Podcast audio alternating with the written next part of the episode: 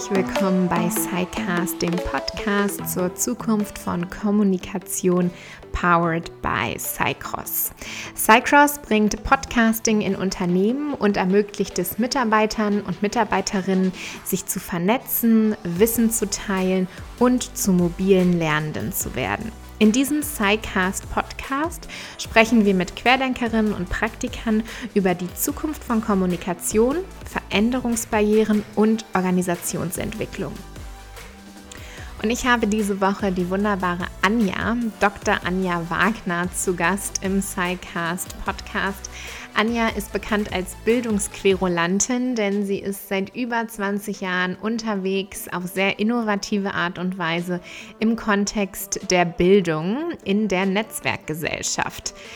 Sie hat gestartet damals mit Multimedia und E-Learning-Konzepten für Unternehmen hat auch für Hochschule und in der Erwachsenenbildung gearbeitet. Inzwischen hat sie regelmäßig Lehraufträge, unterstützt wissenschaftliche Forschungsarbeiten und macht vor allen Dingen auch ganz viel im Online-Bereich. Und manche Leute sagen über sie, dass sie dem Markt 10 bis 15 Jahre voraus ist was ihre Sichtweisen auf die Zukunft der Arbeit und die Zukunft der Bildung und des Lernens betrifft. Und ich würde das äh, total unterstützen. Ich bin ein riesen Fan von Anja. Wir haben uns vor ja, inzwischen schon ein paar Jahren hier in Berlin kennengelernt und ich habe sie mal in einen Podcast eingeladen, den ich damals gemacht habe. Dann hat sie mich mein Format von ihr eingeladen. Also wir haben uns auch immer wieder ja auf dieser ähm, Arbeitsebene ausgetauscht und Anja inspiriert mich immer total, weil sie wirklich ein bisschen querulantisch und querdenkerisch auf die beste Art und Weise, die es geben kann, unterwegs ist. Und äh, ich denke, dieses mit dem Markt voraus stimmt auch. Sie ist wirklich sehr visionär. Und deshalb war es für mich total spannend, mit Anja über Kommunikation Lernen, Arbeitskultur, diese ganzen Dinge im Setting jetzt auch von Corona zu reden und von dem, was sich da gerade getan hat, weil sie natürlich schon so viele Jahre im Digitalisierungsbereich unterwegs ist und hatte da auch noch mal einen ganz ganz spannenden Blick auf viele Dinge, die gerade passieren. Also wir haben über den Arbeitsbegriff, über Kommunikation, asynchrone und synchrone Kommunikation geredet, über das neue Normal, wenn es das denn noch mal geben wird, über Weiterbildung und Bildung und ähm, ganz, ganz viel spannende Einblicke und Ideen von Anja gibt es jetzt hier für euch ohne lange weitere Vorrede. Viel Spaß. Dann legen wir los. Jetzt haben wir schon so viele spannende Sachen im Vorgespräch gesagt. Die musst du dann gleich alle nochmal wiederholen, Anja. Also ich freue mich riesig hier zu sein mit meinem Lieblingsgast Anja. Ich habe dich schon ein paar Mal interviewt, du hast mich mal interviewt. Wir sind uns immer mal wieder über den Weg gelaufen an verschiedenen Stellen. Und auch jetzt musste ich dich natürlich unbedingt in den Zeitcast einladen, um mit dir über Kommunikation und die Zukunft zu sprechen, lernen, was sich alles verändert und so weiter, weil du ja immer eine sehr große Inspiration für mich bist mit dem, was du da so sagst. Du bist Bildungsquerulantin, ich glaube, so beschreibst du dich auch oft, seit zweieinhalb Jahrzehnten in diesem Bereich unterwegs und genau, beschäftigst dich mit Bildung, mit neuen Lernkonzepten, mit Kommunikation, mit neuer Arbeit. Ist das richtig? Würdest du das ist schon ganz gut zusammengefasst. Ja. Vielen Dank für die lobenden Worte und äh, freundlichen Worte. Ja, das, Danke für die das, Einladung, das stimmt, genau. Und also Zukunft, Arbeit und Bildung, da können wir vielleicht mal einsteigen und Lernen und Kommunikation. Wie hängt das denn alles für dich zusammen? Wie gibt es da einen Zusammenhang? Mm, und das alles noch in Corona-Zeiten. Ne? Genau, da, also, da haben wir gerade schon so spannend drüber gesprochen. Das wiederholen wir gleich nochmal, was wir da schon Spannendes diskutiert haben. Naja, interessant ist ja, dass wir uns eh in dieser digitalen Transformation befinden, die, die ja so oder so gekommen wäre, dass sie jetzt so schnell über uns hereinbricht, konnte keiner von uns ähm, erwarten, erhoffen. Aber ähm, letztlich werden wir da landen, wo wir so oder so gelandet wären, wäre jetzt meine erste These. Also von der Arbeit, von der Arbeitswelt, von dem, wie wir unsere Gesellschaft restrukturieren müssen und äh, angesichts der verschiedenen Herausforderungen auf verschiedenen Ebenen. Und die Zukunft der Arbeit und der Bildung heißt eigentlich, dass es, dass es eins ist. Also es, du kannst heute im Grunde die Arbeit von morgen kannst du nicht mehr ohne das Lernen von für das Morgen im Grunde trennen, sondern das ist in quasi in Echtzeit miteinander verwoben. Und wir stehen, sehen das jetzt gerade in Corona-Zeiten, wo es dann hoch zugespitzt ist, dass wir äh, überhaupt nicht wissen, wie die Zukunft aussehen wird. Es wird vollkommen, ist vollkommen ungewiss und wir lernen jetzt quasi am Puls der Zeit, wie wir damit umgehen können, mit dieser wirklich herausfordernden Situation und äh, wie die ganze Gesellschaft jetzt quasi in einen Ad-hoc-Lernmodus gerückt ist und wahrscheinlich auch nie wieder da rauskommen wird aus diesem Lernmodus. Also es gibt kein New Normal, wird es nicht mehr geben. Also nicht mehr als, ähm, als ähm, Standard, den, auf den wir dann uns wieder zurückberufen können. Wir werden auch nicht mehr zurückgehen zu der Zeit vor Corona, sondern wir werden irgendwas Neues hieraus entwickeln müssen. Und das geht nur, indem wir uns selber quasi aus uns selber heraus uns Gedanken machen, uns zusammentun in unterschiedlichen Konstellationen, gemeinsam überlegen, wie könnte das denn sinnvoll aussehen. Und das heißt dann halt wirklich die ganze Zeit zu lernen und äh, entsprechend das Bildungssystem dann auch darauf auszurichten, wir sehen ja gerade, welche Herausforderungen das da schon mit sich gebracht hat, sowohl auf der schulischen Ebene, die wirklich, also ich habe auch mit einigen zu tun, die also wirklich, äh, denen ja quasi übers Wochenende dann der Laden zugemacht wurde und die völlig ja. überfordert waren, ja. weil sie nichts hatten. Wirklich mhm. gar nichts, überhaupt mhm. gar keine Vorstellung, bis heute kaum sich vorstellen können, wie man überhaupt Distance Learning macht. Also dann ist, die letzten drei Wochen wurden eher so größtenteils, glaube ich, damit verbracht, ähm, die Kinder zu beschäftigen in irgendeiner Art und mhm. Weise. Und äh, jetzt, wenn das länger dauern sollte, fängt man ja an, darüber nachzudenken, ja gut, okay, also das kann es ja nicht sein. Also wir müssen jetzt mal in den wirklich in den Lernmodus wieder rein. Mhm. So, und jetzt fangen die im Grunde an, sich darüber Gedanken zu machen, obwohl wir seit 20 Jahren eigentlich schon uns ja damit professionell alle beschäftigen, wie sowas funktionieren kann und dass wir auch in unterschiedlichen Pilotprojekten das ist aber so ein deutsches Ding irgendwie mit diesen ewigen Pilotprojekten, die dann aber auch nie nachhaltig ja. fortgeführt werden, sondern die werden dann wieder, die versanden dann und dann wird ein nächstes mhm. Pilotprojekt aufgebaut. Und das ist ein, das Problem, warum wir jetzt keine Strukturen haben, weil die ganzen Pilotprojekte halt schön abgeheftet in irgendeinem Ordner für, als Best Practice halt dienen, mhm. aber nie irgendwie so. Und das ist äh, so. Und welche Bedeutung kommt dann der Kommunikation? Ja, die Kommunikation Bislang war so, dass man über die Pilotprojekte dann schön Reports angelegt hat, die äh, im Grunde das bestätigen, was man im Antrag formuliert hatte. Und äh, letztlich aber im Grunde eben keinen Adressaten hat. Ich weiß nicht, ob diese Reports, die alle Jahre da von allen möglichen Institutionen erstellt werden, überhaupt gelesen werden. Insofern findet gar keine Kommunikation statt. Hm. Die wäre aber extrem erforderlich, um eben aus den ähm, die, um die Erfahrungen, die andere Projekte gemacht haben, um die dann in die eigene Überlegungen mit einzubeziehen und um dann wiederum darauf aufzubauen. Das wäre ja eigentlich dann die Herausforderung gewesen. Und ich hoffe, dass wir alle daraus lernen. Also Kommunikation ist unglaublich wichtig für die Bildung. Hm. Du hast gerade schon angesprochen, es gibt kein New Normal mehr. Also das ist jetzt für alles für immer äh, ja, auf, aufgewirbelt sozusagen.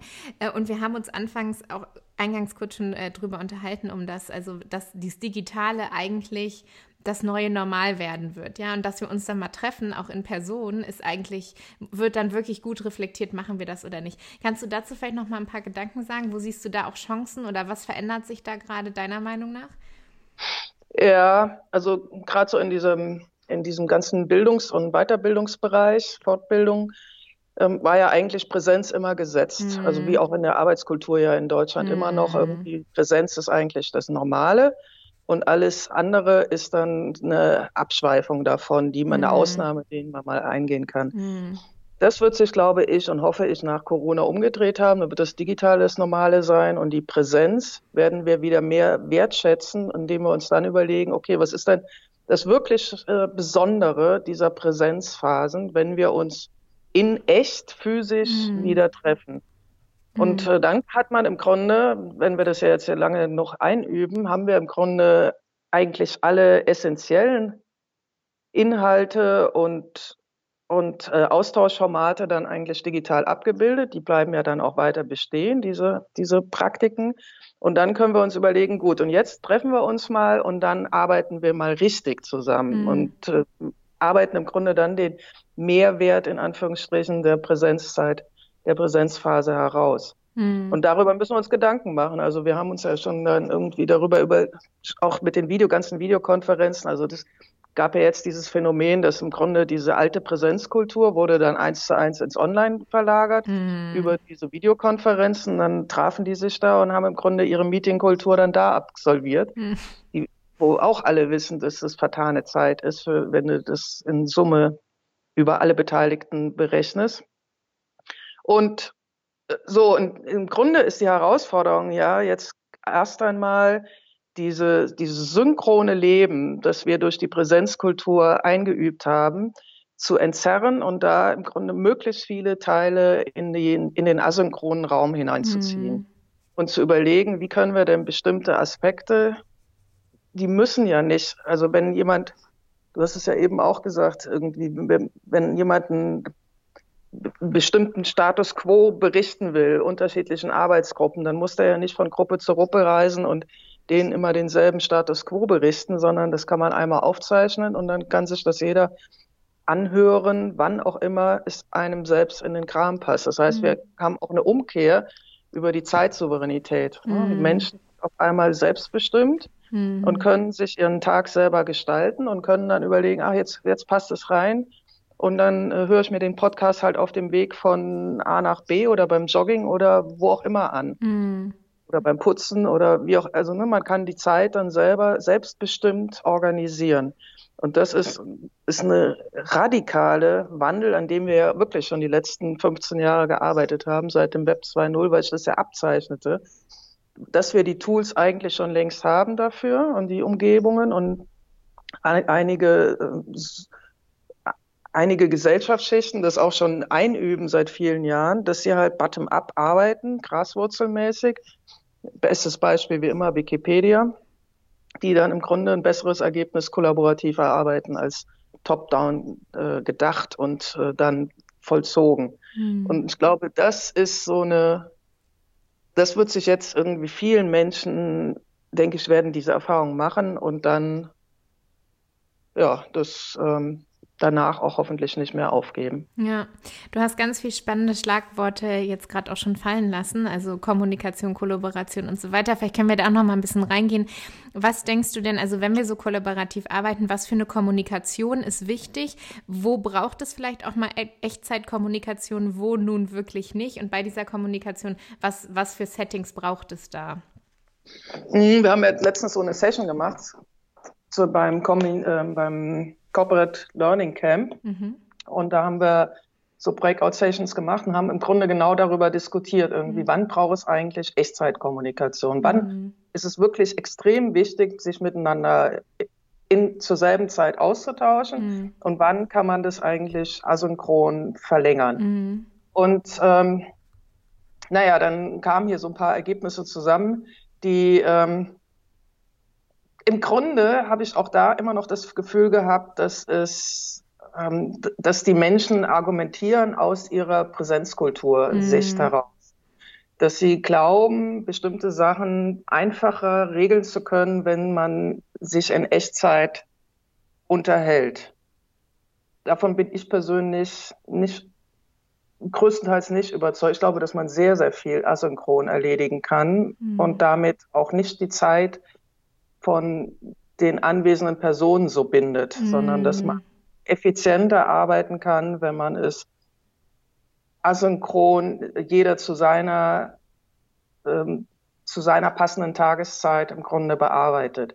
Zumal, ähm, was ich als ein ganz großes, ganz großen, as wichtigen Aspekt des das Asynchron erachte, ist, dass man nachdenken kann. Wenn du asynchron arbeitest, dann kann sich mhm. jemand mal Gedanken machen, bevor er antwortet, anstatt irgendwie in dieser Echtzeitkommunikation geht ja auch viel so im Schlagabtausch hin und her und mm. äh, auch nicht unbedingt immer reflexiv, sondern mm. dann geht es auch um Machtpolitik oder um Status und wer hat das letzte Wort und so weiter. Und ich glaube, diese Vorteile des, der asynchronen Kommunikation werden massiv unterschätzt. Also sowohl was die, die Effektivität als auch die Effizienz anbelangt. Mhm. Okay, ja, spannend. Und denkst du, äh, wo, wo siehst du denn, wo brauchen wir äh, die, die wirklich die synchrone Kommunikation? Glaubst du, dass es irgendwo beim kollaborativen Arbeiten ähm, wirklich wichtig ist und einen großen Mehrwert schafft? Ich glaube, dass man die größte, den, die meiste Zeit asynchron mhm. bearbeiten kann und dann ähm, natürlich kann man für bestimmte Abstimmungsprozesse ist es dann mal hilfreich, mal kurz sich zusammenzuschalten und entweder per Telefon oder Videokonferenz mal kurz miteinander zu sprechen. Auch mhm. ähm, was viele ja auch berichten, ist diesen Kaffeeklatsch, also mhm. dieses äh, berühmte Treffen an der Kaffeemaschine. Ja. Das machen ja viele in der Zwischenzeit, dass sie so einen Raum einfach öffnen der kontinuierlich nur da ist für Leute, die mal zwischendurch mal quatschen wollen, einfach, einfach informell. Mhm. So ein Austausch ohne konkreten Grund. Und das ist ja das Lustige, dass man dann im Grunde dann synchron wieder zusammenkommt. Ne? Also ohne Grund, ja. Ohne Grund, ja, ja, einfach so. Dass man, äh, einfach weil man äh, der Mensch als soziales Wesen auch mal andere sehen will und mal ein Gefühl dafür bekommen will, woran die gerade arbeiten mhm. oder worüber die gerade nachdenken. Und das kannst du natürlich dann informell viel besser im synchronen Gespräch, als wenn du jetzt zielgerichtet auf irgendwas zuarbeitest. Mm, ja, spannend. Ja, vielleicht ja. ist das, das Zielgerichtete ist vielleicht eher die Asynchronität. Ja, spannend. Und dann ermöglicht du wirklich Kollaboration. Und das verwirren wir immer irgendwie noch, das verwechseln wir. Das machen wir meistens andersrum, ne? Also. Mhm. ja, mhm. echt spannend, mhm. ja. Digitale Kompetenz habe ich hier auch noch einen Stichpunkt stehen. Was für eine Rolle spielt Kommunikation da, beziehungsweise was würdest du auch sagen, was ist eine digitale Kompetenz, die wir brauchen, die wir jetzt schon lange brauchten und die wir wahrscheinlich vor allen Dingen in den letzten zwei, drei Wochen noch mal viel mehr brauchen?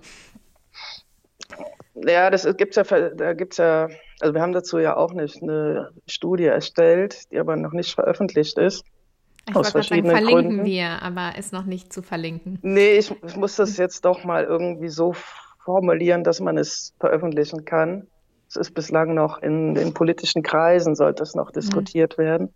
Aber ähm, also die digitale Kompetenz ist ein, ist ein ich würde jetzt mal sagen, Skillset, was sich aus sehr mhm. vielen verschiedenen Teilbereichen zusammensetzt. Und im Großen und Ganzen sind es vier Komponenten. Es sind, es sind mhm. bestimmte Wissensbausteine, es sind persönliche Fähigkeiten, die du mitbringen musst, also sagen wir mal Empathie und Resilienz und solche Sachen, die du in dem Sinne gar nicht schulen kannst, sondern die musst du, mhm. die, die kriegst du mit über dein Elternhaus. Das ist ein ganz großes Gesellschaftsproblem, weil du das später den Leuten nicht beibringen kannst, sondern du, im Grunde kannst du das nur ähm, gesellschaftlich begleiten, indem du den, den Eltern, die Eltern quasi schulst, wie sie ihren Kindern diese, diese Charaktereigenschaften irgendwie mhm. fördern. Dann brauchst du soziale Fertigkeiten. Also wie kann ich mich als Netzwerkknoten irgendwie aufbauen? Wie kann ich irgendwie teamfähig sein und so weiter? Und dann brauchst du noch so Zukunfts-, ein paar Zukunftssachen, wie zum Beispiel, wie, wie, lerne, wie lerne ich überhaupt? Mhm. Also die wenigsten haben das ja gelernt in der Schule, wie sie sich selbst weiterbilden. Also das ist ja das, mhm. du immer in die leeren Augen dann reinschaust, wenn jemand, wenn du dem sagst, ja, ist, ist doch alles im Netz, fang doch an, kannst ja dir was mhm. Neues hier aneignen. Und die wissen gar nicht, wie sie anfangen sollen. Und weil sie sich selber nicht kennen, weil sie nicht wissen, wie sie ticken, wie sie selber gut lernen. Und das dann im Grunde, das alles zusammen ist eigentlich digitale Kompetenz in meinen Augen. Setzt sich nützt dir aber auch, diese ganzen individuellen Befähigungen nützen dir aber auch nichts, wenn du in einer Kultur bist, in einer Umgebung bist, die ist gar nicht, die erlaubt, individuell wirklich kompetent handeln zu dürfen, sondern die halt top-down von dir bestimmte Sachen erwartet, egal ob du das für richtig hältst oder nicht, sondern dann hast du das abzuarbeiten. Das heißt, digitale, also Kompetenz im digitalen Zeitalter könnte man es ja vielleicht eher nennen, würde ersetzt eigentlich auf der kulturellen Ebene halt eine massive kommunikative Kompetenz auch voraus oder eine Kommunikation, die auf Augenhöhe stattfindet und äh, die es dann auch fördert, dass Menschen mit ihren eigenen Talenten, und das ist immer das Entscheidende, jeder Mensch hat nämlich Talente, jeder. Und wir müssen es irgendwie schaffen, diese Talente zu bündeln. Und das ist im Grunde dann, wäre dann auch die Führungsaufgabe von Führungsmenschen, äh, dass diesen das zu ermöglichen, dass die Menschen sich mit ihren Talenten einbringen können auf der kollaborativen Ebene. Und das ist natürlich ein ganz anderes Führungsverständnis als das, was wir bislang so hatten. Ja. Das wäre eigentlich schon so ein schönes Schlusswort, so ein Appell, äh, genau, dass, dass man das, genau da sich dieses, die Leadership auch hin verändert. Ähm, ich würde aber gerne aufhören mit einer allerletzten Frage. Also wir haben über Kommunikation, asynchrone, synchrone, die Veränderungen, die gerade auf uns äh, reinprasseln, gesprochen.